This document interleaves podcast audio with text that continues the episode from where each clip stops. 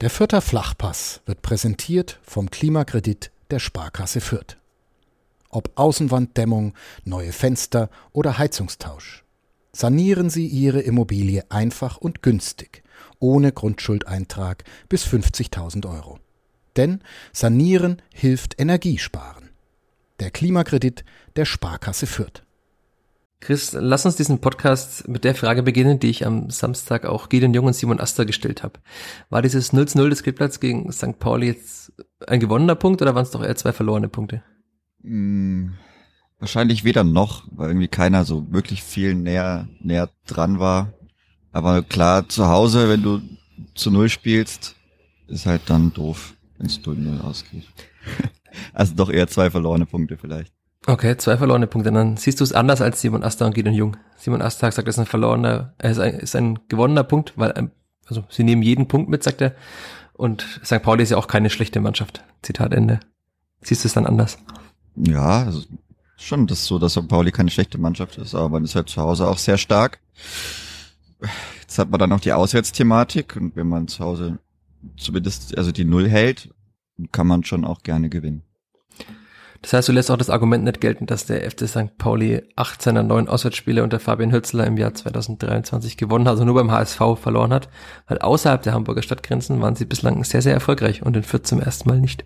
Wir hätten ja dann auch gleich ganz hinfallen können, also so ist nicht. Aber dafür haben dann vielleicht ein bisschen die Chancen gefehlt, deswegen meine ich so, ja, am Ende geht es 0-0, dann doch schon auch in Ordnung. Dafür hat insgesamt die Chancenqualität gefehlt, dafür hat die Klarheit im Kopf ein bisschen gefehlt. Es wurde nie so wirklich richtig heiß, außer vielleicht nach der 80. Minute, also auf dem Feld, chancenqualitätstechnisch. Deswegen finde ich weder noch, also irgendwie geht es dann schon, schon so in Ordnung.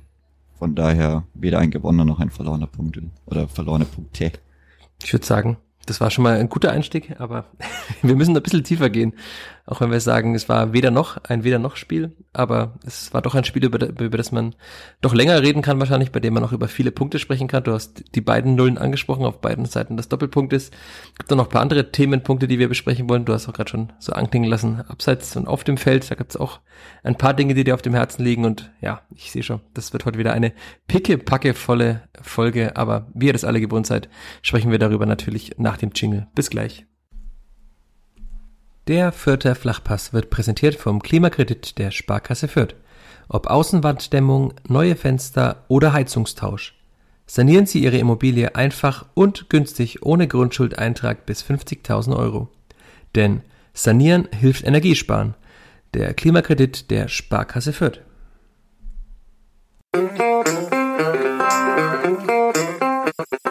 Fürther Flachpass, der Kleeblatt-Podcast von nordbayern.de. Und damit herzlich willkommen zur 144. Folge des Vierter Flachpass. Wie immer mit der gewohnten Startaufstellung mit mir, Michael Fischer und mit Chris Sehm. Hallo Chris. Servus Michi. Wir haben in dieser Saison bereits einen Euphorie äh, und einen Katzenjammer-Podcast aufgenommen, haben vergangene Woche über den souveränen Einzug in die zweite Runde des DFB-Pokals gesprochen. Welchen Begriff würdest du dieser Podcast-Folge jetzt geben? Ist es so eine Mischung aus allem ein bisschen? Ja, also es gibt natürlich auch wieder positive Punkte, die man rausheben kann und muss. Also, dass man zu Null spielt, auch gegen St. Pauli. Dass man allgemein defensiv sattelfest steht, also das ist sehr ordentlich, aber gibt auch ein paar andere Punkte, die mir nicht so gefallen, die sich bisschen vielleicht nicht so wirklich gut entwickeln. Von daher ist es sicherlich dann auch, ja, wie dieses 0-0 irgendwo, irgendwo in der Mitte wird man sich da treffen. Ja, irgendwo in der Mitte, du sagst es, ein Sieg, ein Unentschieden, eine Niederlage und im Pokal weiter. Ich habe auch so zum ersten Mal jetzt dann nach vier Pflichtspielen mal nach dem Spiel versucht nachzufühlen, wie die Spieler so den Saisonstart beurteilen und sagen, es ist okay, kann man so machen, passt, äh, solide. Wie würdest du ihn denn beurteilen? Also es ist auch so ein mittendrin bisschen, ne? Man hat jetzt halt vier Punkte nach neun Spielen, hat eigentlich nur einmal verloren, aber in der Liga auch nur einmal gewonnen. Also das kann man von sehr vielen Seiten schon wieder betrachten.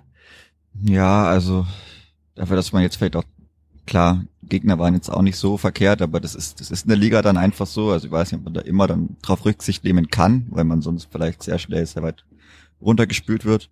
Aber mit zwei, zwei Heimspielen, 1-1-1, ja, ist okay, aber auf Strecke würde mir das nicht genügen. Irgendwie. Also Ja, ist ja auch die Frage, was jetzt dann ein einfacher Auftakt, dann. ja, was auch ein einfacher Auftakt gewesen wäre. Also wenn man hätte jetzt sagen können, der SVW in Wiesbaden wäre ein schöner Gegner gewesen als Aufsteiger, der viele Stammspieler verloren hat. Ja, der hat halt sieben Punkte geholt an den ersten Spieltag. Also das ist jetzt auch nicht so, dass das jetzt alles Fallobst in dieser Liga wäre.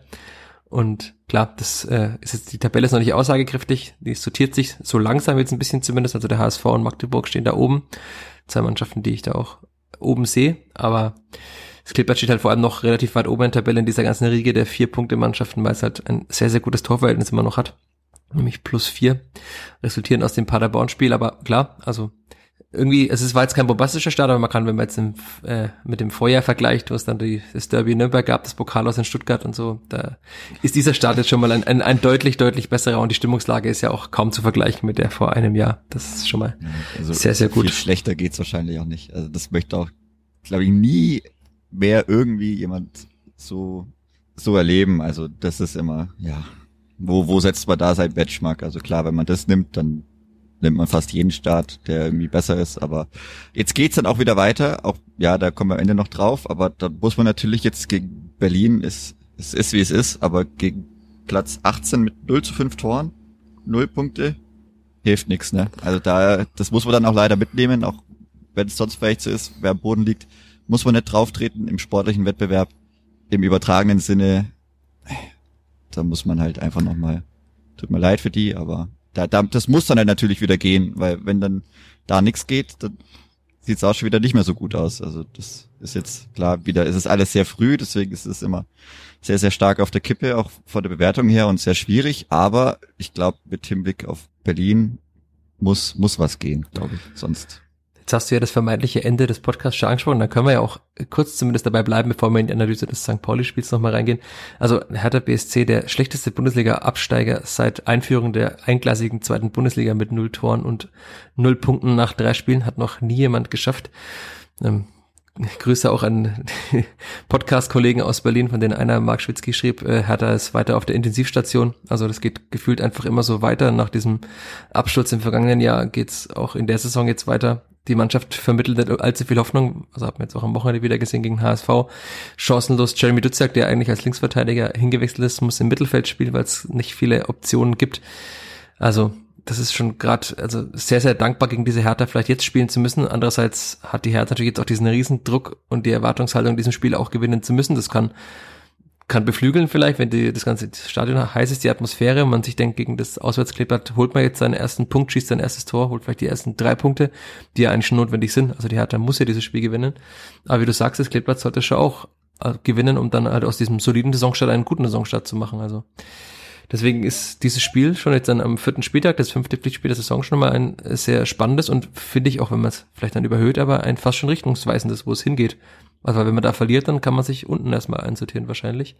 Und muss dann die Woche drauf gegen Hannover schon fast zu Hause gewinnen, die jetzt ja auch nicht allzu gut in die Saison gestartet sind, auch wenn sie jetzt am Wochenende zum ersten Mal gewonnen haben und Stefan Leitl jetzt ein bisschen fester im Sattel sitzt, wobei ich bezweifeln würde, dass sein Sattel der bequemste ist, auf dem er in der zweiten Liga sitzen kann. Ja, also auch gerade gerade mit Hinblick auf die Auswärtsschwäche, also ja, man spielt gegen Hertha BSC, aber also bevor jemand gesagt hat, fahrt zu einer Mannschaft, die halt nach drei Spielen null Tore geschossen hat, fünf kassiert hat und deren irgend, also vielleicht eher Kapitän Toni Leister jetzt mit einer gebrochenen Nase auch nicht so, so glücklich ausschaut. Also das, das ist dann auch egal, wie der Name ist, aber allein schon die Voraussetzungen, das muss man halt irgendwie mitnehmen. Klar, die sagen auch, wird nicht immer so weiterlaufen. Ja, so ist es, aber ich fahre halt da jetzt lieber hin als irgendwie zum Hamburger SV wahrscheinlich.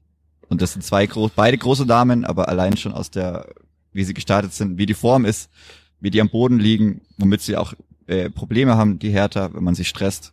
Also da ist eigentlich alles, das, da geht glaube ich viel über, über den Spielstart und wenn die da halt wieder ein Gegentor kassieren, dann glaube ich drehen die auch irgendwann mal da bisschen am Rad, weil die zeigen jetzt nicht wirklich, dass sie da so viel dann dagegen halten können und wie gesagt, der Saisonstart spricht für sich und da muss man einfach auch dann ausnutzen. Ich fühle mich gerade ein bisschen erinnert an den SV Sandhausen, so im letzten April. Ja, ja ich glaube, es war Ostersonntag sogar in Sandhausen. Da war ja auch so ein Gegner, der am Boden lag und dann hat man, da hat das Klippert eigentlich, das war der letzte Auswärtssieg dann auch bis Halle. Aber da hat man ja auch relativ früh zwei Tore gemacht und dann war das Spiel eigentlich fast schon durch. Also so ähnlich könnte es natürlich auch sein, wie du sagst. Die Hertha hat schon Probleme im Spielaufbau, vor allem wenn man sie halt dann aggressiv anläuft kann man sich auch vorstellen, wie das im Stadion dann passiert, wenn, oder was da, was da passiert im Stadion, wenn dann der erste Ball mal irgendwie am 16er verloren geht, weil Tim Lemperle zum Beispiel irgendwie aggressiv dazwischen geht. Also das, das äh, könnte dem Kleeblatt schon auch liegen, plus da, es wird am Wochenende wieder kühler, es soll nicht mehr so heiß werden, das, da kommen wir gleich noch drauf, auf das Thema Temperaturen und Spielstil. Aber, also, wir wollen keine zu große Erwartungshaltung aufbauen, aber äh, da ein Sieg und dann sprechen wir in der kommenden Woche über einen gelungenen Saisonstart mit dann am Ende äh, sieben Punkten aus vier Spielen und alles ist ja. gut. Und man ist schon 33 Punkte fehlen dann noch bis zu den 40, also von dem her wäre ja, alles viel besser. Club. Ja, genau. Das Ziel sind die 40 Punkte. Ja, natürlich. Auch in dieser Saison, ja, für Union die, Ziel die 40 Punkte. Aber da müsst ihr vielleicht andere Podcasts wie den Rasenfunk, Hörempfehlung an der Stelle, andere Podcasts hören, ähm, um über Union informiert zu werden. Ich glaube, die werden so schnell nicht mehr in der zweiten Liga spielen. Da lege ich mich mal fest, auch wenn ich nicht der Meister des äh, Tippens bin. Aber dann lass uns doch mal zum Spiel des Kleeblatts gegen den FC St. Pauli kommen. 0 zu 0 haben wir gerade schon besprochen. Und das war schon vom Anpfiff den Gästen anzumerken, dass sie mit einer gewissen breiten Brust gekommen sind. Also man hat schon gemerkt, dass da jetzt ein Gegner im Rundhof ist, der jetzt nicht äh, die letzten vier Auswärtsspiele vier verloren hat, sondern der halt einfach sehr viel gewonnen hat, allgemein fast jedes Spiel gewonnen hat im Jahr 2023. Also haben sich auch sofort den Ball geschnappt, ähm, machen für alle Mannschaften außer Magdeburg, dass sie in 14 sofort das Kommando übernehmen und spielen wollen. Also fand, fand ich jetzt zumindest vom Anfang weg schon mal überzeugend, St. Pauli. Was von, bei dir auch so, von der Nordtribüne aus? Ja, also dass sie Ticken, Ticken mehr den Ball hatten, hat man dann schon gemerkt. Also auch über das ganze Spiel hinweg. Aber es ist ja klar, also wenn man vielleicht nicht gerade Union ist und mit dem Spielstil da so weit hochkommt, dann ist das relativ normal. Klar, wenn du halt einfach kein, kein Spiel irgendwie verlierst, dann, dann ist das so, spielen auch schon den gepflegten Ball. Mich hat sehr verwundert, dass sie dann so dauernd rumgetreten haben. Also hat man eigentlich gar nicht nötig in der Position, hätte ich jetzt auch nicht so erwartet von dieser Mannschaft, aber ansonsten, ja, war es schon ein Spiel auf höherem Niveau, aber eben ohne diesen, diese ganz großen Highlights, also hat sich dann, haha, viel neutralisiert. Einer der schlimmsten Fußballfloskeln. aber, aber es ist, es ist ja trotzdem eigentlich relativ treffend, weil so wirklich, wirklich durchgekommen ist ja keine der beiden Mannschaften oder hat mal richtige Druckphasen entwickelt. Das war ja, man hat so ja man hat, den 16ern. Genau, man hat auch sehr viel gesehen, dass auch St. Pauli sich jetzt nicht unbedingt getraut hat, das vollste Risiko im Spielaufbau zu gehen, weil sie wussten, wenn sie den Ball verlieren, ist auch irgendwie immer noch ungewohnt, wenn dann gegnerische Trainer darüber sprechen, dass das Kleeblatt im Umschalten so gut ist und im Kontern, weil das in den letzten Jahren jetzt nicht die große Stärke war, aber klar, also mit so schnellen Spielern wie jetzt zum Beispiel Tim Lemperle, den kann man schon mal in die Tiefe auch schicken nach einem schnellen Ballgewinn. Und die Geschwindigkeitsvorteile hat man teilweise auch in diesem Spiel wieder ausspielen können. Aber deswegen hat St. Pauli auch schon sehr viel abgewartet reagiert. Man hat ja auch gemerkt, dass sie teilweise so 10, 12 Sekunden den Ball sich am Zuspielen, also sich gegenseitig zugespielt haben und haben dann so urplötzlich wie auf Knopfdruck das Tempo kurz mal angezogen, um die Vierter irgendwie rauszulocken oder halt aus den Positionen zu locken, um irgendwas zu kreieren.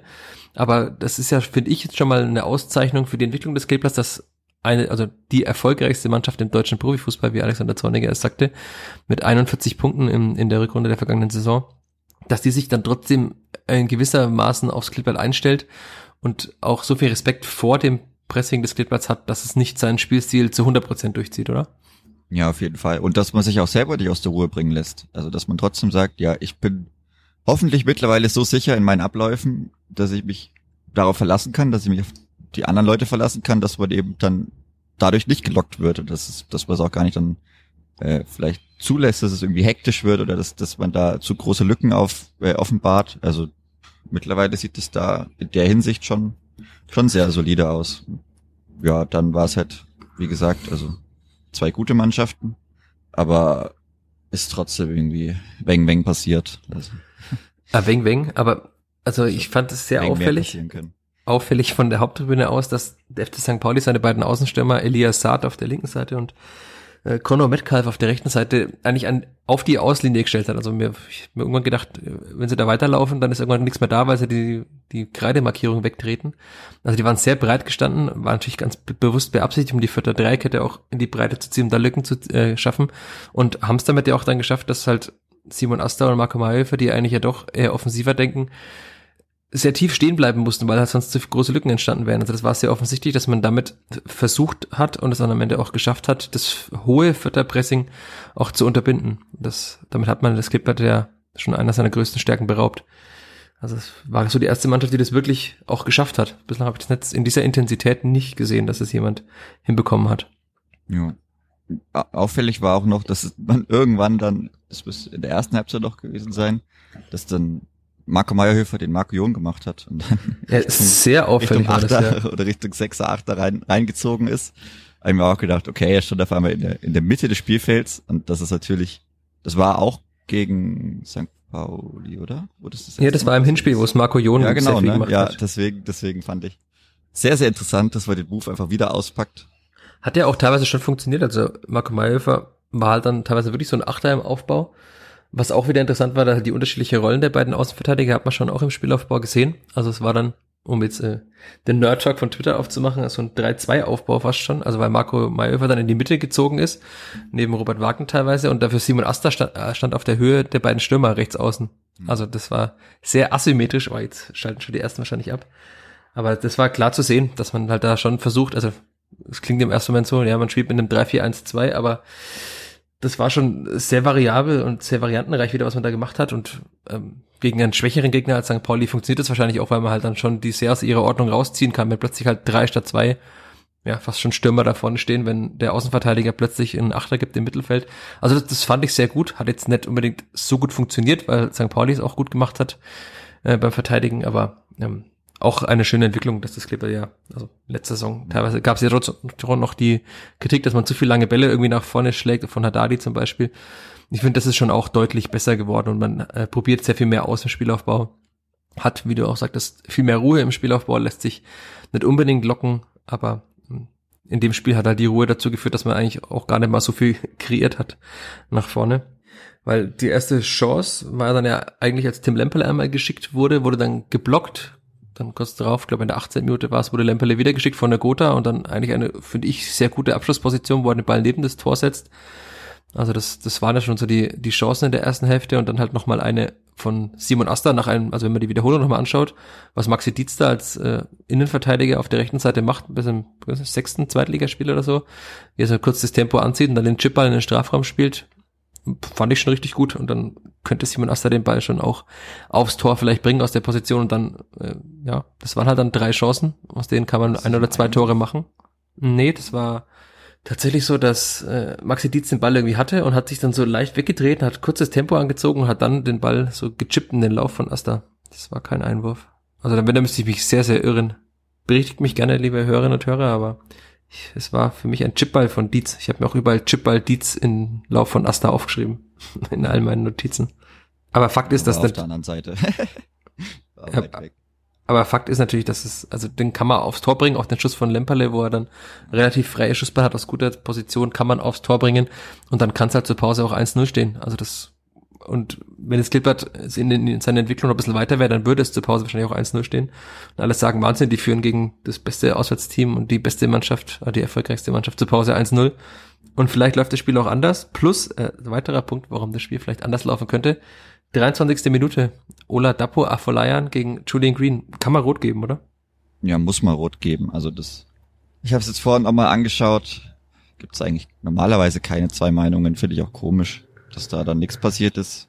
Also ich weiß nicht, ich habe jetzt nicht geguckt, wie er im, im Spiel dazu stand, aber spätestens mit der zweiten Wiederholung, weiß nicht, also er ist viel zu spät und tritt ihn dann über den Knöchel weg mit voller Sohle. Keine Ahnung, also wenn das nicht rot ist, dann kann man, kann man eigentlich aufhören, aber ja, ist dann bei Gelb geblieben. Ist auch sonst nichts weiter passiert. Ich hätte die Pause vielleicht sogar direkt für die Trinkpause genutzt, aber hat der Schiri dann auch anders gesehen. Und ja, also mir unverständlich, wie man da nicht rot zeigen kann. Und dann auch nicht irgendwie sich das nochmal anschaut oder einfach einer mal anruft und sagt, hey, ja. Ja, es sah schon ähnlich aus wie, rot, aber, wie gegen ja. Paderborn. Ja, also es ist einfach rot. Ich weiß nicht. Also äh, ist halt eine rote Karte, Punkt. Also tut mir leid, aber ich fand allgemein, dass FC St. Pauli ganz komisch gespielt hat. Also öfter mal so reingegangen ist. Das war natürlich dann die prominenteste Szene. Kurz vorher auch äh, Jackson Irvine, der da Gegen Hakota, ja. hinten, glaube ich, von hinten kam. Ja, war wie gesagt sehr ungewöhnlich, weil er hat dann auch irgendwie gefühlt alle gelben Karten und man hat nur wie nach den gelben Karten ausgewechselt, so hatte ich das Gefühl. Ja, und krass und ist halt, ja. also vielleicht war das tatsächlich ein, ein Mittel des FC St. Pauli. Also sie haben schon auffällig oft Julian Green und Branimir Gotha, also die ja, genau. Kreativspieler des Kleeblatts getreten, die halt dann irgendwann auch sich gedacht haben, oh, macht nicht so viel Spaß heute hier zu spielen.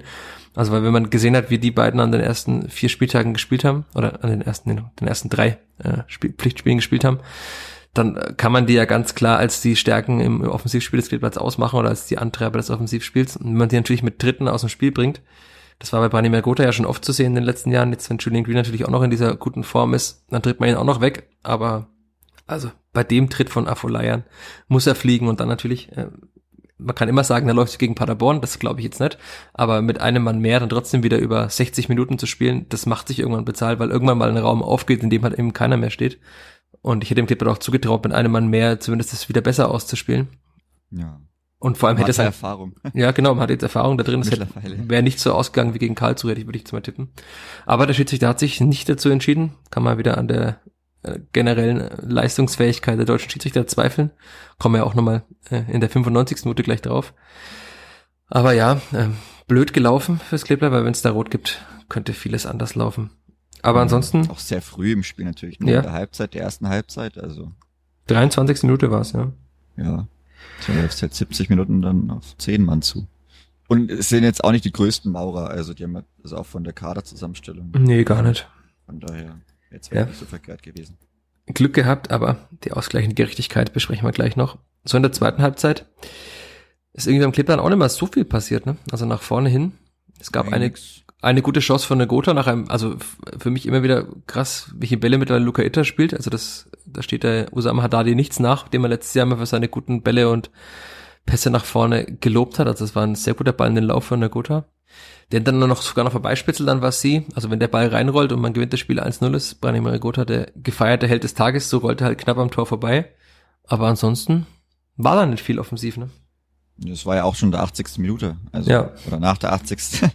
Das war dann wirklich so eine Zeit, 10 Minuten lang, da war dann die Stimmung noch, noch, auch noch mal ein bisschen besser, aber bis dahin ist eigentlich wirklich gar nichts passiert. Also war dann die, diese Doppelchance mit Beni, der da an den Ball kam und den auch so rein, rein spitzelt. Aber der geht ja auch deutlich vorbei. Ne? Ja, ja, ja, also der, das war, aber das war jetzt zumindest mal die äh, größere Annäherung, die ich noch so im Kopf habe. Also sonst müsste ich überlegen, aber ich weiß nicht. Glaub, Es gab nicht mehr viel. Auch, also davor halt, also das, das war so 80. ist der den so reinspitzelt und dann hatte man so zwei, drei Aktionen hintereinander, konnte sich dann mal auch im letzten Drittel festsetzen, das hat man dann auch gehört und aber ansonsten war dann ja auch danach nicht mehr so viel. Also man hat, ich glaube, ein, zwei Konter dann noch gehabt, dass dann Gotha einmal den Ball nicht auf Simon Asta ablegt, der aber schon auch gut blau war zu dem Zeitpunkt. Aber mh, glaube, die, die Räume war dann schon da, man hat es auch nicht wirklich gut dann, also man hat es nicht mal, nicht mal den vorletzten Ball dann äh, gut gespielt und ja, da waren wir dann irgendwann vielleicht schon durch, dann haben die letzten Elektrolyte dann vielleicht auch irgendwie gefehlt. Äh, äh, da war die Verbindung vielleicht nicht mal ganz so top von oben nach unten und das hat man dann schon irgendwann gemerkt, dass es anstrengend wurde. Aber ich, so in der zweiten Halbzeit war das dann so Beli, Hagota die einzigen zwei Highlights, die jetzt auch keine großen, großen Dinger waren. Also geht ja auch kein Ball aufs Tor davon. Du hast jetzt Dennis Sabeni schon angesprochen, der wurde eingewechselt in der 58. Minute für Armindo Sieb. Über Armindo Sieb haben wir jetzt gar nicht gesprochen in über 20 Minuten Podcast. Und wir haben, glaube ich, auch nichts vergessen bei ihm. Also das, Nee, gab auch nicht viel.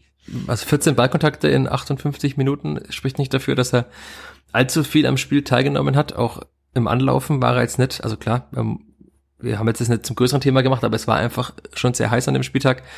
Vielleicht ist es dann auch äh, eine Hürde nochmal im Kopf, plus es war wahrscheinlich auf dem Platz schon sehr, sehr heiß in der prallen Nachmittagssonne. Aber das war jetzt kein Spiel, mit dem er sehr viel Werbung für sich gemacht hat. Und wenn man dann bedenkt, dass Dennis Sabeni jetzt schon wieder, wie wir es besprochen haben, naja, mit Nachspielzeit 37 Minuten gespielt hat, kann ich mir gut vorstellen, dass er auch äh, am nächsten Wochenende gegen die Hertha wieder spielen wird. Also, weil der Windows Sieb hat jetzt dann zwar in den letzten Spielen seine Tore gemacht, aber in dem Spiel jetzt wieder gar nicht äh, für sich geworben. Und dann, wenn man den Konkurrenzkampf so sieht, wie er ist, dann muss ja fast Dennis Sabeni im nächsten Spiel spielen, wenn er denn so weit fit ist. Aber davon gehe ich aus, weil er ja nur Ja, eineinhalb Wochen eigentlich verpasst hat.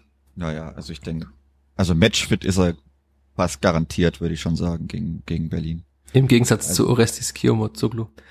Aber das ist wieder ein anderes Thema. Ob der jemals fit wird? Ja, zumindest so fit, dass Alexander Zorniger ihn aufstellt. Ja. dass er von Beginn an spielen kann. Eieiei, ich glaube, das sind dann schon. Naja. Ich bin immer noch dabei. Ich habe es vor ein paar Wochen gesagt, im Derby wird er spielen. Ja. Von Beginn an? Ah, das hat sich Robert Wagner leider zu, leider für ihn zu gut entwickelt. Ja, Aber er wird im Derby spielen. Würde ich jetzt auch nicht rausnehmen, ja. Auch in so einem Derby, glaube ich, Robert Wagner ist auch so von der ganzen Präsenz und von seinem Charakter auch, den würde ich da nicht rausnehmen. Also. Nee, aber also Trainer, die so Harakiri-Sachen machen, aber ich sehe ich jetzt nicht. Das da. wird nicht passieren, da bin ich mir mhm. sicher. Und aber äh, um den Themenkomplex kurz abzuschließen, weil mich da auch viele Leute darauf angesprochen haben, nein, es gab äh, nicht mehr äh, als den Artikel, den ihr auch auf nn.de lesen könnt und auch der in den Zeitungen erschienen ist, äh, mit Orestes Kiyomozoglu, in dem er eben erklärt hat, was seine Verletzung war und in dem er eigentlich nur gesagt hat, dass er sich gut fühlt, er fühlt sich top, er trainiert seit zwei Wochen und äh, alles weitere besprechen sie tagtäglich im Austausch, wann er denn spielen kann. Und das hat Alexander Zorniger anscheinend äh, so aufgefasst, dass äh, Q, wie er genannt wird, ihn äh, kritisiert hat und hat er in der PK, wer es nicht gesehen hat, gerne nochmal anschauen, sehr barsch äh, darauf geantwortet. Also hat es ja geantwortet, hat es eigentlich in seinem Eingangsstatement ohne Nachfrage gesagt, also sehr barsch äh, reagiert zumindest und gesagt, dass äh, kein Spieler eben also überspitzt äh, sagen müsse, wie er seinen Job zu machen hat, das weiß er schon selber. Fand ich etwas verwunderlich, aber ähm, Spricht jetzt nicht dafür, dass Orestes Kiyomazoglu auch gegen die Hertha im Kader sein wird. Das kann man wahrscheinlich mal ausschließen jetzt dann. Aber er hat ja auch nicht in der U23 gespielt am Wochenende. Also das, auch da sollte er noch nicht spielen. Auch da kurzer Einschub, U23 0 zu 4 beim FC Schweinfurt 05 verloren. Mit Devin Angelberger und Sidney Rebiger in der Startelf vorbei. Devin Angelberger zur 46 Minute, als er in der Halbzeit ausgewechselt wurde. Was auch dafür spricht, dass er jetzt auch in dem Spiel jetzt nicht die großen äh, große Werbung, ich mag diese Formulierung, große Werbung für sich gemacht hat, um da jetzt dann auch im Profikader irgendwann eine Rolle zu spielen. Und ja, Sidney Rebiger auch das erste Mal wieder nur 23, nicht mehr im Profikader, im 20-Mann-Kader. Also auch das ja ein, klares Zeichen.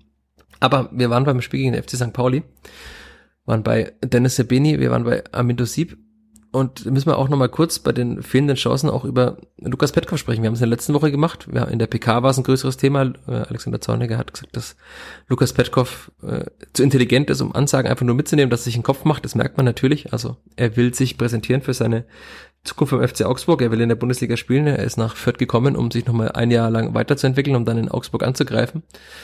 Aber man sieht ja, dass er gerade sehr, sehr, sehr viel zu viel will. Ne? Ja, kommt halt nichts bei. Also sehr verstopft also er schiebt vielleicht ganz viel von oben nach, aber unten kommt halt nichts raus. Und das sieht man, finde ich, extrem. Also hat jetzt auch wieder mehr als genügend Minuten gehabt. Und wenn man dann vielleicht, wenn man dann sagt, dass das Wetter ein Faktor ist, dann müssen vielleicht auch die Einwechselspieler ein größerer Faktor werden. Wie gesagt, die anderen dann umso mehr Platz sind. Dann, ja, wenn dann der Einwechselspieler eine umso größere Bedeutung vielleicht zum Spiel mit den Bedingungen, je nachdem, wie man sie jetzt einschätzen will und da auch so, ja, den größere Bedeutung geben möchte oder auch nicht, dann ist es halt, wenn der Faktor da größer wird, dann umso weniger, was vielleicht am Ende dabei rausgekommen ist. Also es war schon wieder sehr schwach. Gegen Kiel was auch sehr schwach. und in Halle ja eigentlich auch. Und in Halle auch mindestens schwach. Und dann kommt halt im Schnitt nicht viel dabei raus. Dann kommt im Schnitt also, schwach raus, wenn ich deine Worte jetzt zusammenzähle. Ja, schwach, ja. Das ist auch notentechnisch ja, sie zieht momentan nicht gut für ihn aus. Also er hat ja schon mal so eine Phase, ich, er hat dann relativ spät ja erst gezündet, auch diese Laie, der, die erste Phase der Laie. Und irgendwie muss er da schleunigst wieder rauskommen, weil es ist natürlich auch so, wenn er immer eine halbe Stunde bekommt und da halt einfach nichts bei rumkommt, dann ist es natürlich auch schwierig, ihm dann noch mehr Spielzeit zu geben. Wobei es jetzt schon wenn keine halbe Stunde mehr war. Also. Zu ja, 71. 25 Minuten waren es dann schon. Im Schnitt kriegt er eine halbe oder hat er öfter eine Stunde bekommen, Mittelzeit. Also von daher, also Zeit wäre jetzt genügend gewesen. Es sind noch genügend Bälle gekommen und. Ja, aber die hat er teilweise sehr komisch gespielt, die Bälle. Ja, also wenn das dann selber zunichte macht, ist natürlich, wie gesagt, also wenn ich dann halt nur eine begrenzte Zeitslot hab und der jetzt aber jetzt auch kein 5-Minuten-Slot ist, wo ich sage, okay, ich kriege vielleicht einmal einen Ball und dann muss ich irgendwie einen Gegner oder drei Leute ausschwanzen, so ist es ja nicht. Also er hätte da schon immer genügend Chancen, da was zu kreieren, aber momentan geht einfach nichts. Und man weiß ja, was man an ihm haben kann. Das hat er zum Ende der letzten Saison bewiesen. Man würde sich halt einfach wünschen, dass das wieder kommt, weil er hat, da hat er es gezeigt, dass er auch im Eins gegen Eins Leute ausschwatzen kann, dass er sehr gut Sachen kreieren kann. Und den, die, die, die Waffe, wenn man von der Bank hätte, wäre schon auch toll. Klar, er meint vielleicht selber, dass er immer von Beginn an spielen muss.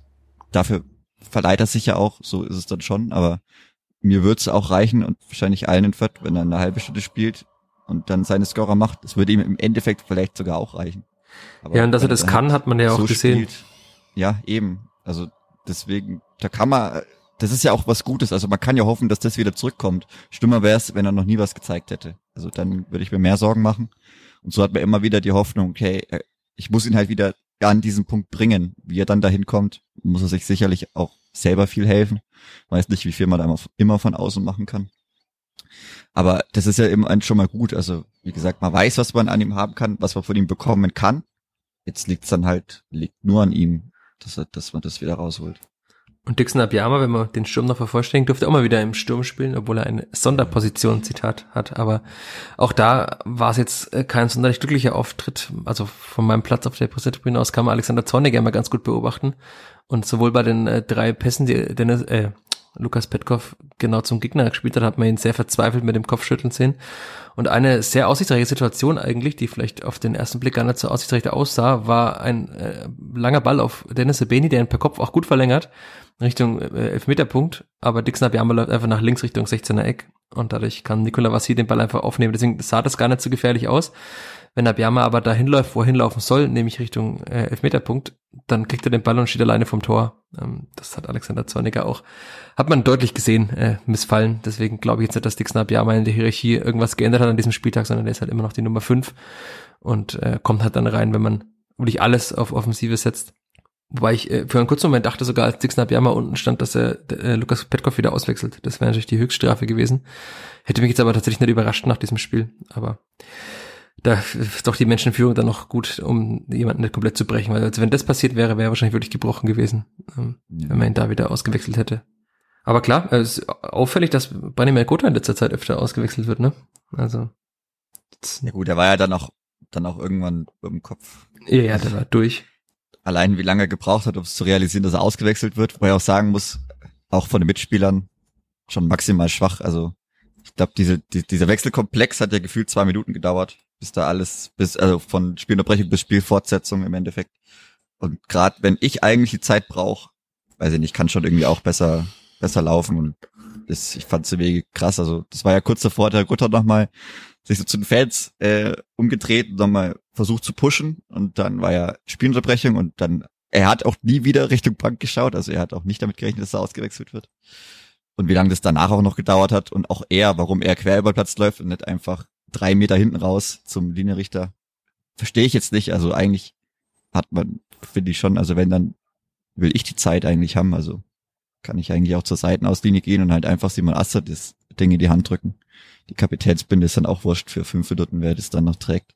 Und also das fand ich schon, mich jetzt sehr verwirrt. Ich bin auch ein bisschen sehr sauer geworden irgendwann, weil halt relativ früh zehn, also oder elf für zehn angezeigt worden ist und halt einfach nichts passiert ist. Also es ist gar nichts passiert. Er hat nicht geschaut, die Spieler auf dem Feld, die hat's auch irgendwie nicht gejuckt, dass der Kapitän ausgewechselt werden sollte. Weiß nicht, dann läuft er noch komplett übers Feld anstatt irgendwie zur Seite irgendwie raus. Wenn ich meine, ich bringe halt noch den einen Joker, dass er vielleicht noch ein, zwei tiefe Läufe kriegt, muss ich mir nicht selber die Zeit von der Uhr nehmen, aber das ja, ist nur ein ganz, ganz kleiner Randnotiz zu dem Spiel. Ja, offensichtlich wollte man den, Punkt, auffällig, also den Punkt retten. Vielleicht, weil weiß ich nicht, aber dann wechsle ich nicht. Hm.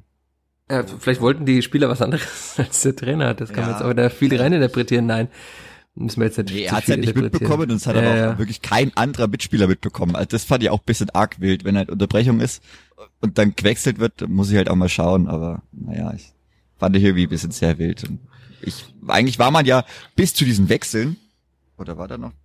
Nee, genau, da war ja die eine St. Pauli-Chance noch, aber bis zu diesen Wechseln war man ja eigentlich selber äh, im, im Fahrersitz. Im Driver Seat ja, hat man sich da selber vielleicht auch ein bisschen was rausgenommen, weil danach ist ja nicht mehr viel passiert. Dann sagt Pauli noch zweimal aufs Tor gekommen ist. Also einmal Hartl, die Chance hast du ja, also ja. als, als er einmal aufs Tor alleine zugelaufen ist, wo er schon auch deutlich vorbeischießt. Und dann halt zweimal Andreas Albers, der eingewechselte Ex-Regensburger. Auf die Chancen wollte ich gerade noch überleiten, also weil die erste Chance, wo er dann einen Pass von links bekommt, übrigens von dem eingewechselten Banks heißt er, glaube ich, ne? Der, den wir vergangene Woche hier angesprochen haben, der aus der vierten englischen Liga kam. Hat tatsächlich mitgespielt nach seiner Einwechslung, hat den Ball auch gut, eigentlich gut aufgelegt auf äh, Andreas Albers, der aber dann schon deutlich übers Tor schießt. Dafür hat Andreas Albers aber in der Nachspielzeit gejubelt und dann kommen wir nochmal zu dem Punkt, den ich vor einiger Zeit schon angesprochen habe, nämlich äh, die ausgleichende Gerechtigkeit für die nicht gegebene rote Karte. Denn es war ein Freistoß in der 95. Minute. Da haben wir Michalski klärt den Ball, klärt ihn genau auf vor die Füße von Andreas Albers, der zuvor bei der Flanke im Abseits gestanden hatte. Andreas Albers schießt, ein wirklich guter platzierter Schuss ins lange Eck, keine Chance für Jonas Urbig. Er jubelt und mitten im Jubel gefriert ihm sein Gesicht ein, weil er merkt, dass der Schiedsrichter, äh, der Linienrichter neben ihm die Fahne hebt, abseits. Und dann wurde sie vom VR nochmal gecheckt und ich dachte mir, okay, das äh, kommt von Michalski. Michalski legt ihm ganz bewusst den Ball auf, deswegen ist es eine neue Spielsituation und dadurch muss das Tor zählen, aber Tom Bauer, der Schiedsrichter, hat sich gedacht, die Vierter werden so oft vom Schiri benachteiligt, da kann ich sie auch mal bevorteilen jetzt.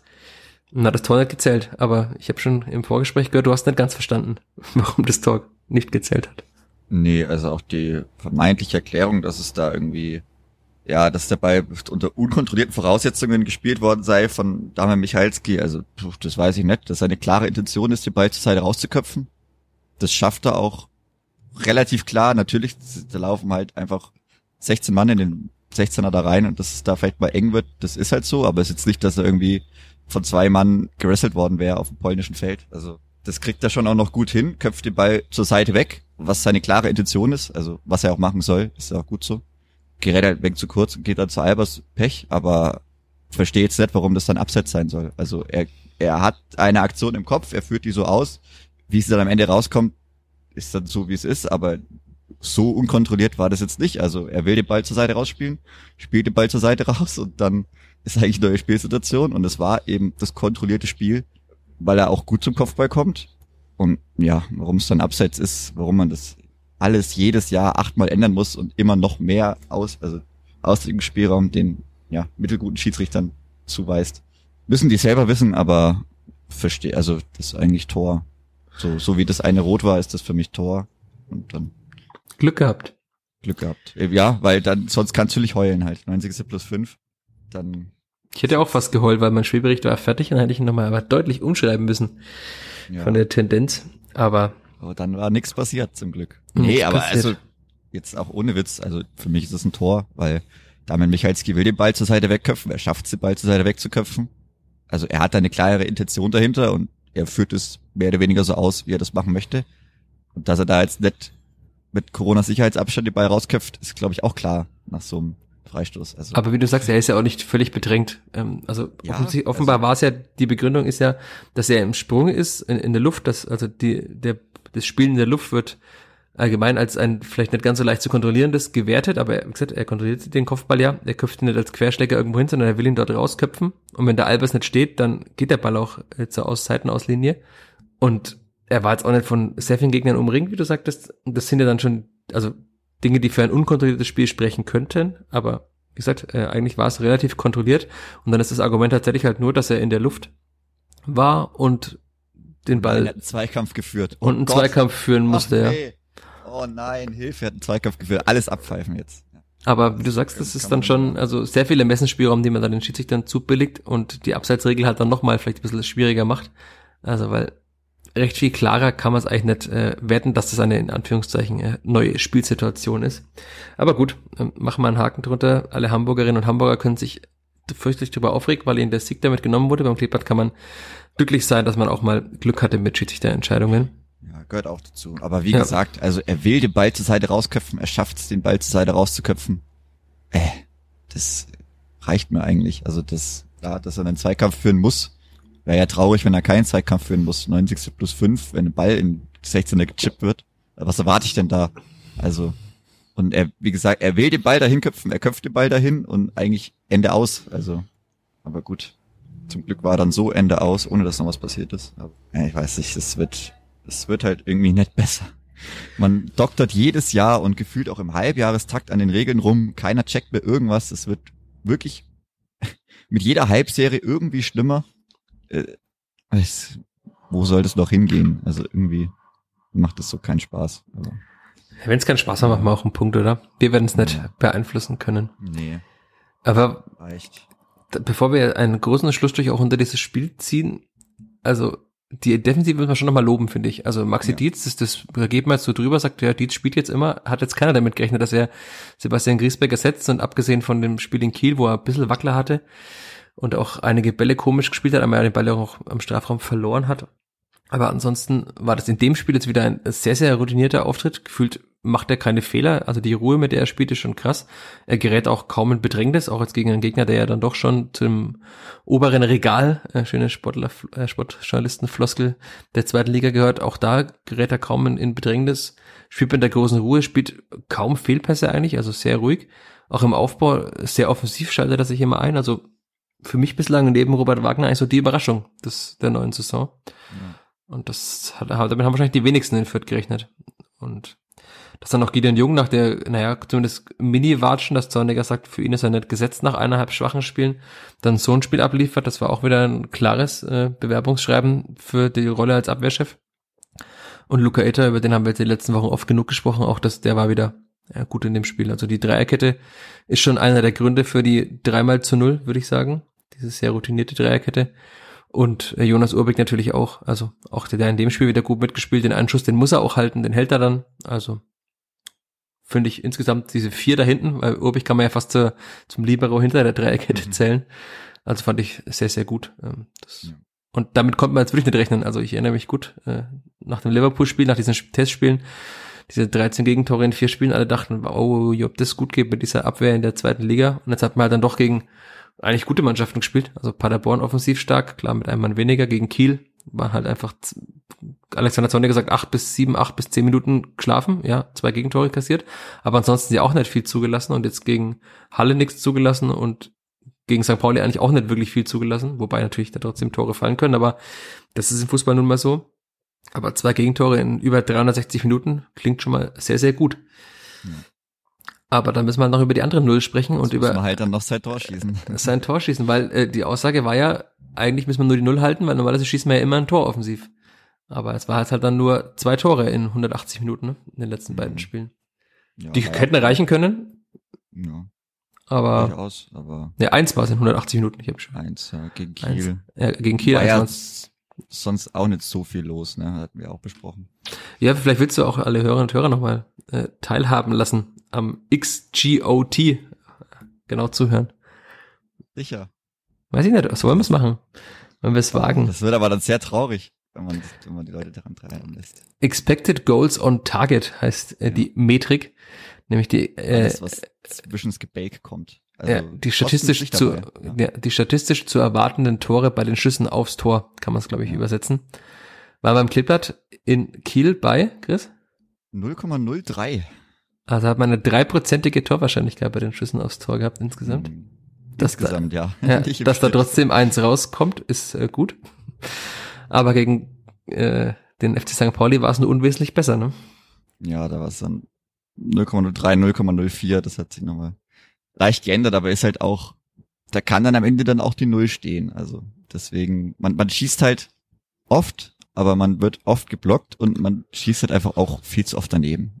Also, Also das ist schon auffällig, ne? Also die Torhüter müssen sich jetzt, müssen nicht ihre besten Leistungen auspacken unbedingt, weil halt einfach viel zu wenig wirklich zwischen das Gebälk kommt. und es war jetzt dann auch schon in drei Spielen so, ne? Also Halle kann man jetzt auch damit reinrechnen, auch wenn es da nicht, nicht allzu viele, also nicht die ganzen Statistiken gibt, die es sonst gibt, aber äh, trotzdem waren es jetzt dann drei Spiele, in denen man nicht wirklich viel Torgefahr ausgestrahlt hat, auch gegen Halle ja in der zweiten Halbzeit eigentlich so nicht viel Chancen hatte, das 2-0 zu machen, außer in der Nachspielzeit, das haben wir ja besprochen. Aber also dafür, dass man in der Vorbereitung so offensiv stark war und alle Stürmer ständig getroffen haben und man eigentlich in jedem Spiel, selbst gegen Liverpool, vier Tore geschossen hat, ne, ist gerade ein bisschen der Wurm drin, offensiv, finde ich. Und wie du sagtest, also das, die geblockten Schüsse hängen halt oft viel damit zusammen, dass man einfach zu lange wartet beim Abschluss. Also es ist oft so eine Millisekunde, teilweise einfach auch eine Sekunde, wo man denkt, schieß doch, und dann schießt derjenige äh, nach einer Sekunde und dann ist halt immer ein Fuß dazwischen. Also St. Pauli hat das auch gut gemacht, fand ich. Die haben schon sich gut in die Schüsse reingeworfen und gut geblockt. Aber da waren schon, also abgesehen von den falschen Entscheidungen, die teilweise auch noch bei, bei Zuspielen kamen, die haben wir ja auch schon teilweise angesprochen in dem Podcast jetzt. Aber irgendwie stimmt, stimmt da vorne offensiv einiges nimmer und Hm. klar, gegen die Hertha kann man da jetzt dann arbeiten. Die hat fünf Tore in drei Spielen kassiert. Gut, davon natürlich drei beim HSV. Die kann man auch kassieren. Aber das muss schon wieder besser werden. Also weil, ja, null, die, also die defensive Null ist gut, die offensive Null sollte jetzt nicht zu oft stehen, weil natürlich kann man auch mal gegen Tor kassieren, wie man jetzt gegen St. Pauli gemerkt hat. Und dann steht man halt mit leeren Händen da. Und das sollte jetzt auch nicht so oft passieren. Vor allem nicht bei der hochgerätig besetzten Offensive, über die wir die ganze Zeit gesprochen haben. Also vier Stürmer plus der Gotha plus Green. Ha, schwierig, um dieses Wort auch mhm. wieder unterzubringen in der aktuellen Folge. Wobei die Basis ja trotzdem stimmt. Also das ist jetzt nicht so verkehrt. Wenn es jetzt defensiv so gut funktioniert, dann ist ja eben halt dieses blöde Prinzip, auch wenn es vielleicht wenig Spaß macht, aber ja, dann musst du halt nur dieses eine Tor schießen. Und dann gewinnst du halt sehr viele Spiele, aber das musst du halt dann trotzdem noch schießen. Und momentan ist die Chancenqualität auch einfach nicht gut genug. Und auch, auch die schiere Anzahl der wirklichen Chancen. Also ja, wie gesagt, schießt halt gefühlt immer, wird geblockt, aber dieses, dieses gute Durchkombinieren, kommen dann auch die Außenverteidiger vielleicht noch dazu, Grundlinie zurücklegen, funktioniert irgendwie nicht mehr. Simon Aster offensiv in Erscheinung tretend. Funktioniert naja. bislang auch gar nicht, ne? In den vier War Spielen. auch schon irgendwie mal besser. Also hat man auch irgendwie bisschen anders im Gedächtnis. Und, und das, obwohl er ja jetzt noch weiter vorne steht. Also diese Außenstürmerposition hat er jetzt nicht in 50 oder 30 Spielen gespielt. Und irgendwie kann man da jetzt vielleicht dann drauf aufbauen und dann hoffen, ja, wenn das auch mit hinten funktioniert, dass ich es vorne noch besser implementiere, dass ich aber trotzdem auf einem soliden Fundament stehe und das dann oben noch meinen Feinschliff irgendwie hinbringen, aber es ist ja dann teilweise doch eher noch das grobe Papier, das ich da anwenden muss und vielleicht noch nicht mein letzter Diamantschliff, den ich da anbringen, weil es, es fehlt ja einfach auch die, die schiere Anzahl ein bisschen. Ja, das sind wir halt auch Zeit. wieder bei der Balance. Also das ist ja das Schwierige, die Balance hinzukriegen zwischen einer starken Defensive und einer trotzdem guten Offensive. Also das macht halt dann die wirklichen Spitzenmannschaften aus. Und das Clippert ist halt jetzt nachweislich noch keine Spitzenmannschaft der zweiten Liga. Das Zeug, sich zu einer zu entwickeln, hat sie. Das hat man gegen Paderborn gesehen. Aber wenn die Spieler schon immer betonen, das war die Benchmark, diese Leistung gegen Paderborn. Klar, immer noch eingeschränkt gegen zehn Mann, aber also offensiv war das extrem stark, aber in den letzten Spielen war das offensiv dann schon gar nicht mehr so stark. Und dafür hat man ja trotzdem dann also zwei Tore geschossen aus diesen wenigen Möglichkeiten, die man hatte. Aber das soll es dann schon auch wieder besser werden in den nächsten Wochen. Und ich denke, das Trainerteam hat, wird es ja auch ausgemacht haben. Also haben wir im Zweifelsfall nochmal deutlich mehr Ahnung als wir von diesem Spiel. Ja, aber da kann man unter dieses Sportliche einen Strich machen, aber nicht unter das Spiel generell, denn du wolltest noch einen kleinen Rant loswerden zum Drumherum. Ja, wir haben einige Dinge das sind drumherum, vielleicht auch schon, schon so als Trend, aber auch allgemein, also ich weiß nicht. Ich hatte auch in der Halbzeit das Thema, ich kam zurück im Block und es hat lang gedauert, weil die Kasse ausgefallen war, aber gut, das war halt Pech, aber dann kam ich schon wieder relativ spät zurück und du kommst in den Steher rein und es sitzen Leute über drei Reihen da. Also wie kann denn das bitte sein? Bitte auch. Egal wer das hört und auch wer das mitbekommt, das muss nett sein, wenn es dann relativ kurz vor Anpfiff die Leute dann da sitzen im war der Block jetzt so gefüllt? Ich weiß es nicht. Er war auf jeden Fall nicht voll. Da vielleicht auch nochmal, man darf die Dauerkarte weitergeben. Das ist durchaus möglich, wenn man da im Urlaub ist. Das ist erlaubt. Das kann man vielleicht noch besser ausnutzen, weil ich fand, der Block 3 war jetzt nicht so gefüllt. Also da war unter uns schon noch eine ganz gute Schneise und auch dieses sich dann immer wirklich die ganze Halbzeit über drei Stufen lang oder über, ja, über drei Stufen hinzusetzen an relativ wichtigen Verkehrsschneisen. Das muss nicht sein. Da kann man wirklich einfach mal auch dran denken. Möchte ich das, wenn ich rein und raus möchte, also wenn ich mich in die andere Situation begebe, in die anderen Leute reinversetze, muss das sein? Ich glaube nicht. Wenn da jeder bisschen an die anderen Leute noch mitdenkt und nicht nur an sich, dann ist es, glaube ich, wesentlich entspannter und dann geht es auch alles einfach und ohne größere Unfälle. Das ist was, was wir irgendwie ja, das ist auch, weiß ich, das kann man, also vor dem Spiel kann man sich gerne immer easy hinsetzen, wenn sehr viel Platz ist, aber in der Halbzeit, zum Ende der Halbzeit muss das, glaube ich, nicht sein. Das finde ich irgendwie nicht so toll, wenn da jeder ein bisschen mehr Rücksicht auf den anderen nimmt. Wäre das, glaube ich, ganz okay. Und ansonsten auch, fand ich auch, die, die, die Stimmung ist auch nochmal so ein Thema. Also dafür, dass man jetzt unter Zorniger wirklich stark überlegen muss, wann man denn das letzte Mal verloren hat. Und dass man wirklich, man gewinnt wirklich fast jedes Spiel. Und man gewinnt das erste Spiel 5 zu 0. Da fand ich auch die, die Höhen, die passen. Und der Durchschnitt war sicherlich auch gegen Paderborn sehr gut, aber dieses, das Abfalllevel, ich, ich verstehe es nicht, warum das manchmal dann auch da so groß sein muss. Ich, ich finde, es ist doch einfach viel schöner, wenn, wenn jeder etwas mehr mitmacht, weil das ist doch das, was es im Endeffekt ausmacht. Also ich habe ja auch nichts zu verlieren. Wenn ich einfach Bock hab, wenn das einfach geil ist, dann sage ich doch, auch wenn ich das Spiel da vielleicht nicht gewinnen, okay, war top, weil irgendwie war das drumherum so speziell. Und das ist, doch auch irgendwie immer das, wenn man auch von außen drauf schaut, auf den deutschen Fußball, auf die deutschen Ligen, das ist doch irgendwie das, was es ausmacht. Und dass man das drin hat, das weiß man ja auch. Also zu den besonderen Anlässen, also zu den besonderen Spielen, da geht es ja auch. Und ich glaube auch, dass viel mehr Leute das noch viel öfter können. Und wie gesagt, man hat doch nichts zu verlieren, wenn man mitmacht. Also was verliert man denn? Klar, Außer seine Stimme. Bisschen Energie, ja, aber das ist doch das, was es geil macht am Ende. Wenn ich nach den 100 Minuten dann in die Mitte komme, mich mit anderen Leuten versucht zu unterhalten und es dann wirklich teilweise beim Versuch bleibt, weil du den ganzen Körper anstrengen musst, dass irgendwie noch was rauskommt. Das ist doch das, was es erst so richtig, wenn man nach Hause läuft, wenn der Hals weh tut und dann dauernd husten muss. Das ist doch das, was es irgendwie zumindest für mich ein bisschen ausmacht. Und auch allgemein, wenn man sich die Videos anschaut, wenn man über deutschen Fußball redet, allgemein über den Fußball, was es ausmacht, da sagt man doch immer, ey, da ist die Stimmung so geil. Oder in Bochum, guck mal, da machen alle mit. Oder in Karlsruhe, da ist ein riesiger Steher und da sieht es überall geil aus. Und warum muss ich das immer nur, oder jeder, der das sieht, gibt's, glaube ich, kaum jemand, der sagt, ey, das finde ich nicht cool. So, da kann ich doch selber einfach Teil davon sein und meinen eigenen Teil dazu beitragen, dass das auch bei mir so immer, immer so geil ist. Dass das vielleicht nicht immer spielabhängig funktioniert, ist auch klar. Aber ich glaube, so ein gewisses Grundniveau, das muss ich, das muss ich auf jeden Fall wieder heben. Auch dafür, dass man wirklich zu Hause sportlich super abschneidet, finde ich das auf den Tribünen ist wirklich, ist es wirklich mir zu mäßig und ich verstehe es nicht, weil man hat nichts zu verlieren und man kann ja trotzdem immer noch das Ding oben draufsetzen, wenn die Tore kommen, wenn du 5-0 gewinnst, da geht's ja trotzdem nochmal um, umso besser ab. Aber im Endeffekt gibt es doch jedem nur ein geiles Gefühl. Das ist irgendwie das, was den Fußball ausmacht. Für viele Leute den Fußball, glaube ich, ausmacht. Wenn die Leute die Videos sehen, wenn eine ganze Tribüne irgendwas macht, wie gesagt, ich glaube, da gibt's wenige, die sagen, boah, das finde ich aber übel ranzig. Und die stehen dann normalerweise auch nicht irgendwie jede Woche auf dieser, auf der Tribüne. Anstatt vielleicht dauernd das Spiel zu kommentieren oder nichts zu machen oder wirklich 90 Minuten lang nur Bier zu trinken und zu rauchen, ich weiß nicht. Also mir gibt es viel mehr wenn man da mitmacht. Es ist auch viel geiler, wenn einfach viel mehr mitmachen. Und es war auch jetzt gegen St. Pauli, du hast Top-Wetter, die allermeisten stehen im Schatten. Du gewinnst fast jedes Spiel zu Hause. Es spielt Platz eins gegen Platz zwei der ewigen Zweitliga-Tabelle. Bestes Wetter. Du verlierst kein Spiel zu Hause gefühlt. Und dafür ist es einfach zu wenig. Das ist irgendwie, das ist es dem, dem Rahmen nicht würdig und auch dem, was man leisten kann, nicht würdig. Und auch mit dem, mit dem Hinblick auf das, was dann noch kommt. Man hat dann noch ein Spiel, ein Heimspiel. Und dann kommen Derby und 120 Jahre Vereinsjubiläum. Und da wäre es einfach schön, wenn man da wieder auf, auf andere Niveaus kommt. Das wird beim Derby aus jetzt sowieso anders sein, das ist klar. Aber auch zu Hause allgemein wäre es doch viel schöner, wenn da viel mehr geht. Und auch wenn nach dem Spiel, wenn es da um das Thema gehen vielleicht auch eins ist, dass da vielleicht wegen weniger sofort gehen, weil da hast du ein Bild gezeigt das sieht schon. Das war krass, oder? Also es war also vier Minuten nach Spielende. die Hälfte ja. der Leute ist schon weg und da kommt ich zoll der Mannschaft meinen Respekt, die Mannschaft zollt den Leuten ihr Respekt. Hey, ihr habt alles gegeben, jeweils gegenseitig. Ihr habt Platz, hat alles gegeben. Die anderen, die sagen, ey, danke für eure Unterstützung.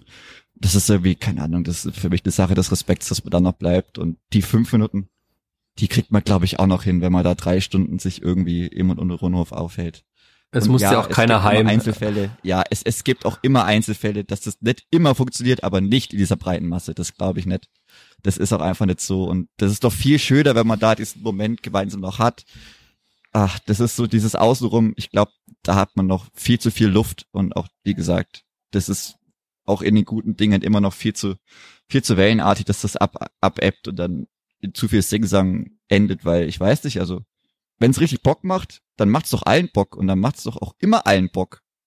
Und wie gesagt, man hat doch eigentlich nichts zu verlieren. Man kann eigentlich nur gewinnen, wenn's geil ist, weil dann ist es geil und dann ist es geil, weil es geil ist. Und das ist doch dann im Endeffekt toll. Ja, ist ja so. Also für mich ist es so, ich weiß nicht, man hat nichts zu verlieren und diese Momente, die gibt's ja, die gibt's ja alle, alle paar Wochen, wenn's gut läuft, wenn's gegen die besonderen Gegner ist, wenn's besonderen anders ist. Und es weiß ja jeder, wie es geht. Und das ist ja eben das. Also es gibt ja eigentlich keine Hürde. Was hält einen davon ab? Vielleicht, wenn man da ein bisschen mehr Leute noch mitmachen. Auch aus Block 3 ist, wenn man sich selber zu sehr hört, ist das nie gut und das passiert leider zu oft. Und da kann man, glaube ich, auch noch was rauskitzeln und dann macht's halt allen mehr Bock. Und wenn man dann, wenn man ja weiß, was man auch hat, oder man hat, man weiß ja, was man hat, weil man es eine Zeit lang auch eben nett hatte und auch das muss man vielleicht immer wieder im Kopf behalten, wie glücklich man sein kann, dass man immer entscheiden kann, dass es vielleicht voll ist, dass man alles ausleben kann, dass man laut sein kann, dass es sonst keinerlei Einschränkungen gibt Und dem, das müsste man auch, ich glaube, ich muss man noch viel mehr im Kopf haben, weil man das eben auch vor kurzem erst erlebt hat, wie schlimm das ist, wenn es nicht so ist.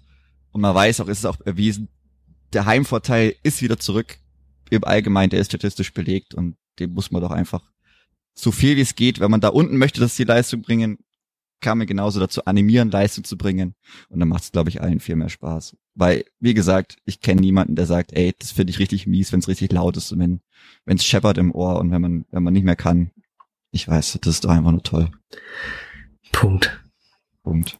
Aber jetzt hast du in Anführungszeichen äh, geschimpft, äh, du hast dir dein Frust etwas von der Seele geredet über die, ja, war jetzt wirklich keine allzu berauschende Stimmung am Samstag im Monhof. Ist ja auch, ist ja auch allgemein so, also auch gegen Paderborn, das fällt dann teilweise zu viel ab. Es fällt nicht viel ab, weil du dauernd Tore schießt, aber geht schon noch mehr, glaube ich. Aber ich wollte noch das kleine geile Stadion. Ich wollte noch ja. was Positives trotzdem noch erwähnen. Es gab auf der Nordtribüne in der zweiten Halbzeit ein Spruchband äh, mit den Worten Alex Worten konsequent folgen, Rassisten immer entgegentreten, äh, Klippert-Fans gegen rechts. Ähm, fand ich gut. Ja, hat man auch im Stadion gemerkt, dass es der ein oder andere und die ein oder andere gut fand. Auch wenn es vielleicht nicht alle mitbekommen haben, aber also man hat schon gemerkt, dass da eine Reaktion drauf gab. Und äh, das passt ja auch zu unserer letzten Folge, worüber wir gesprochen haben, dass es, das Klima in Fürth äh, ein, ein sehr, sehr gutes ist. Aber auch dazu haben wir eine Rückmeldung bekommen zu meiner Aussage, dass das Klima in Fürth ein gutes sei. Nämlich von unserem Hörer Danny. Ähm, der hat äh, mir geschrieben zum Thema Klima in Fürth. Beim Auswärtsspiel in Mainz 2021 hat eine Freundin von mir einen anderen Fan im Gästeblock zur Rede gestellt und dafür eine saftige Ohrfeige kassiert, weil derjenige Lukoki rassistisch beleidigt hatte. Ähm, anscheinend hat Lukoki auch Anzeige erstattet ähm, und so weiter. Und dann, Zitat Danny, von den umstehenden Gesichtern im Blog wollte damals niemand was gehört haben. Erst als äh, ein bekanntes Mitglied der Sportverein, ich nenne jetzt keinen Namen hier, weil ich nicht weiß, ob derjenige das möchte, äh, hat dafür gesorgt, dass äh, ihr Gehör geschenkt wurde. Also auch in Fürth ist, wie ich aber auch erwähnt hatte, keine Insel der Glückseligen. Aber das, das zeigt nochmal, das Klima in Fürth ist ein gutes, aber man muss es auch bewahren und muss dafür einstehen, wie Alexander Zorniger ja auch eingefordert hat. Aber ich glaube, das müssen wir jetzt heute nochmal breiter treten, aber nachdem es als Hörerfeedback einging nach der letzten Folge, wollte ich es auch an der Stelle mal mit erwähnt haben und auch nicht, äh, ja, nicht in Verdacht stehen, dass wir alles äh, zu schön reden, weil auch in Fürth gibt es Probleme, aber die sind natürlich sehr viel kleiner, als es sie anders, andernorts sind. Und ich denke, damit können wir nach gut einer Stunde dann auch Schluss machen, oder? Oder hast du noch irgendwas zu ergänzen? Über Hertha haben wir ja schon gesprochen, über das kommende Spiel. Ja. Dass Dennis Sabeni wahrscheinlich spielen wird, können wir auch sagen. Ja. Ansonsten sehe ich nicht viel Grund, etwas an der Startelf zu ändern. Wenn sich andersweitig nichts ändert, dann eher nicht. Ja, das kann auch passieren. Das Transferfenster ist immer noch offen. Man vergisst es, weil es in Fürth äh, sehr ruhig ist nach den vielen Transfers äh, vor dem Trainingslager. Aber jetzt geht's in die heiße Phase. Florian Plettenberg, Pletti Goal wahrscheinlich schon heiß, also die nächsten Transfers. Aber ich glaube mal, er wird keinen Transfer des Clippers exklusiv verkünden. Deswegen können wir da ganz beruhigt sein. Und was passiert, passiert. Und dann werden wir in der kommenden Woche darüber sprechen, falls sich etwas getan hat. In diesem Sinne, danke Chris. Und danke an euch da draußen fürs allwöchentliche Zuhören, fürs äh, ja, dabei sein, für die vielen Rückmeldungen, die es zu jeder Folge gibt. Meldet euch gerne, wenn euch was gefällt, wenn euch was nicht gefällt, wenn wir über was sprechen sollen. Wir sind jederzeit ansprechbar. Und dann sage ich, macht's gut, bis bald, ade. Ciao, ciao. Mehr bei uns im Netz auf nordbayern.de